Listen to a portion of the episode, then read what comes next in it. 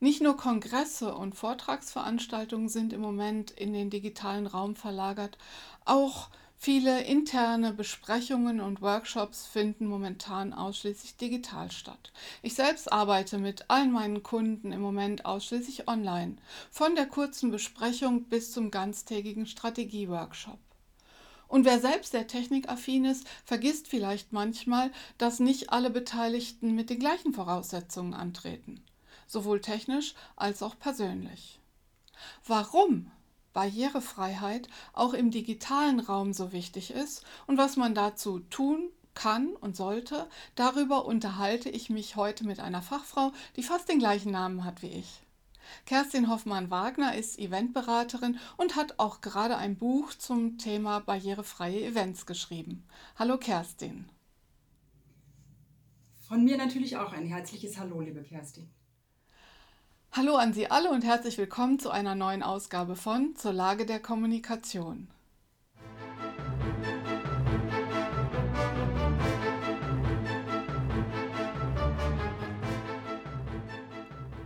Ich heiße Kerstin Hoffmann, ich bin Kommunikations- und Strategieberaterin und einmal in der Woche nehme ich mir ein Thema aus der Unternehmenskommunikation und aus der digitalen Welt vor. Ja, interne vor externer Kommunikation. Wer eine gute Außenwirkung erzielen will, also in Marketing, PR, Content-Strategie, der muss sich zuerst mal darum kümmern, dass der interne Austausch gut funktioniert.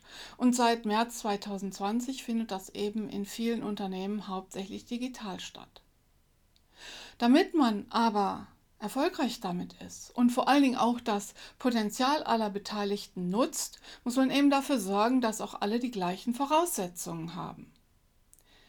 Jetzt könnte man ja annehmen, dass im digitalen Raum, wo Schwellen, Treppen, sonstige Hindernisse keine Rolle spielen, Barrierefreiheit gar nicht so entscheidend ist. Ist das so, Kerstin?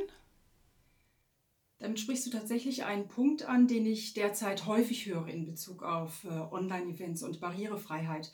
Bei Online-Formaten fallen doch örtliche Barrieren weg, also sind digitale Angebote doch per se barrierefrei. Stimmt, aber stimmt auch wieder nicht. Denn natürlich kann ich bei digitalen Veranstaltungen bequem von zu Hause aus oder von meinem eigenen Büro aus teilnehmen, ähm, muss keine Reisen auf nicht, mich nehmen und äh, treffe auch nicht auf Barrieren bei Locations beispielsweise. Das war es aber auch schon. Bei digitalen Angeboten entstehen häufig Barrieren an ganz anderen Stellen und dessen sind wir uns nicht bewusst oder zu wenig und es wird auch bisher noch zu wenig berücksichtigt. Über welche Formen von Einschränkungen sprechen wir denn überhaupt im digitalen Raum oder worauf sollten Organisatoren besonders achten, woran sollten sie denken? Zum einen muss man natürlich ganz klar sagen, es gibt Menschen wie dich und wie mich und viele andere, die gerade derzeit natürlich viel in äh, Online-Formaten, in Online-Veranstaltungen unterwegs sind im digitalen Raum und eine bestimmte Affinität mitbringen oder eine Erfahrung. Das ist nicht bei allen Teilnehmenden so und äh, man könnte meinen, das betrifft vielleicht nur die älteren Teilnehmenden. Es zieht sich nach meiner Erfahrung durch alle Altersklassen durch, dass die Voraussetzungen, die die Teilnehmenden mitbringen, doch recht unterschiedlich sind. Das fängt an bei den technischen Voraussetzungen, aber auch bei den Erfahrungen, die wir im Umgang mit äh, Online-Tools mitbringen. Also hier muss unbedingt gelten, so wenig Tools wie möglich und so viel einfache Bedienbarkeit wie möglich. Nehmen wir beispielsweise das Thema Sehen. Viele Teilnehmende haben eine Sehbeeinträchtigung oder Sehbehinderung und sind auf Screenreader angewiesen. Die nutzen sie im Alltag. Das heißt, alles, was auf dem Bildschirm sichtbar ist, wird vorgelesen. Viele Online-Tools sind aber dafür nicht kompatibel. Das heißt, sie können nicht eingesetzt werden. Gerade beim Thema Online-Seminare, wenn wir an Präsentationen denken, ähm, PowerPoint beispielsweise, können diese in der Regel nicht von äh, Screenreadern gelesen werden. Oder das Thema Hören. Es gibt viele Teilnehmende, die eine Hörbeeinträchtigung mitbringen und auf Untertitelung angewiesen sind. Es gibt leider zu wenig Tools, die hier wirklich optimale Lösungen für die Live-Untertitelung anbieten. Bedeutet das also, wenn ich mich darum kümmere, aktiv darum kümmere, Barrieren für Menschen zu beseitigen, die in irgendeiner Weise eingeschränkt sind, wird es auch für alle leichter und komfortabler? Auf jeden Fall. Die gerade eben genannten Beispiele ähm, sind für einige Teilnehmende, für eine bestimmte Gruppe von Teilnehmenden essentiell, um überhaupt teilhaben zu können. Für alle anderen stellt Barrierefreiheit immer einen Gewinn an Komfort dar. Wenn ich zum Beispiel mich für eine Online-Veranstaltung angemeldet habe und drei Tage vorher eine Mail bekomme mit einem Link zu einem Tutorial, ich soll mich schlau machen, wie ich dieses äh, Online-Tool verwende, das schreckt mich ab. Wenn ich erst vorher die Zeit investieren muss, um überhaupt erstmal in die Lage versetzt zu werden, das zu nutzen, schreckt mich das ab. Und das ist mir leider mehr als einmal passiert. Wir sprechen über Inklusion, das heißt Barrierefreiheit macht Inklusion erst möglich, ob im On oder im Off. Das heißt, wir Veranstaltende müssen uns überlegen, welche Voraussetzungen müssen wir schaffen, damit möglichst alle teilhaben können, die sich für mein Angebot interessieren. Gerne werden ja in Online-Meetings und Workshops auch eingebaute Funktionen genutzt, wie etwa Whiteboards in Microsoft Teams oder externe Lösungen wie, sagen wir mal, Miro. Wie sieht es denn da mit der Barrierefreiheit aus? Ja, du sprichst zwei Tools an, ohne an dieser Stelle Werbung machen zu wollen, äh, ist aber tatsächlich Microsoft schon relativ weit, was das Thema Barrierefreiheit bei seinen Tools angeht. Das heißt, die haben sich schon ähm, mehr damit beschäftigt. Man kann im Internet relativ gut nachlesen, welche Microsoft-Tools äh, welche barrierefreien Aspekte mitbringt. Das sollte man vorweg unbedingt tun. Und auch viele andere Anbieter kommen so langsam nach und man kann wirklich über deren Internet-Homepages ähm, schauen, okay, was sind das für Aspekte, ähm, die schon vorhanden sind, was brauche ich. Diese Zeit der Recherche müssen veranstalten oder besser natürlich ihre Technikpartner, äh, die sie bei der technischen Umsetzung beraten, mitbringen. Allerdings, wenn ich eine Offline-Veranstaltung plane, muss ich natürlich vorher auch eine geeignete Location suchen. Das heißt, diese Recherchetätigkeit, welches Tool bringt die meisten Ressourcen in Sachen Barrierefreiheit mit, muss einfach drin sein für eine professionelle Online-Veranstaltung. Sehr interessant. Aber worauf sollten denn Organisatoren besonders achten, wenn sie Tools auswählen?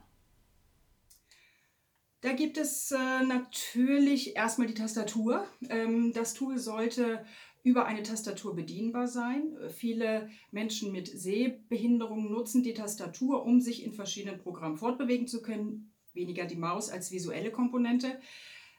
Wie ich eben schon erwähnt habe, sollte das Tool natürlich mit den gängigen Screenreadern kompatibel sein. Ähm, aber auch generell, was die Bedienbarkeit angeht, die wichtigsten Funktionen, die ich als Teilnehmende brauche äh, während der Veranstaltung, sollten natürlich klar für mich ersichtbar sein, einfach zu bedienen sein mit wenigen Klicks. Beispielsweise möchte ich mit wenigen Klicks aus einer Session in die andere äh, wechseln oder zurück ins Plenum wechseln oder Kontakt zu den Moderatoren aufnehmen. Das sollte klar ersichtbar, selbsterklärend und einfach zu bedienen sein. Wenn ich einen Gebärdendolmetscher einsetze, sollte das Tool natürlich ermöglichen, dass ich diesen dann auch über ein separates Fenster anzeigen lassen oder zuschalten lassen kann. Im Übrigen, diese ganzen Anforderungen gelten natürlich nicht nur für das Tool, für, die, für das Konferenztool, sondern eben auch für die Schritte, die davor sind. Das heißt, wenn ich kommuniziere, zum Beispiel über Social Media, wenn ich ähm, die Teilnehmenden auffordere, sich anzumelden oder zu registrieren, dann brauche ich natürlich genau diese barrierefreien Aspekte, die ich auch später für das eigentliche äh, Konferenz-Meeting-Tool, was auch immer, benötige. Kannst du abschließend drei Punkte nennen, auf die jeder im Sinne der Zugänglichkeit für alle achten sollte, wenn er oder sie digitale Meetings und Workshops veranstaltet? Der erste wichtige Tipp oder Aspekt, den ich äh, mitgeben möchte, ist überhaupt erstmal zu akzeptieren, dass es im digitalen Raum Barrieren gibt. Äh, das heißt, ich muss dieses Thema Barrierefreiheit von Anfang an auch äh, in der Konzeption von digitalen Veranstaltungsformaten mitdenken.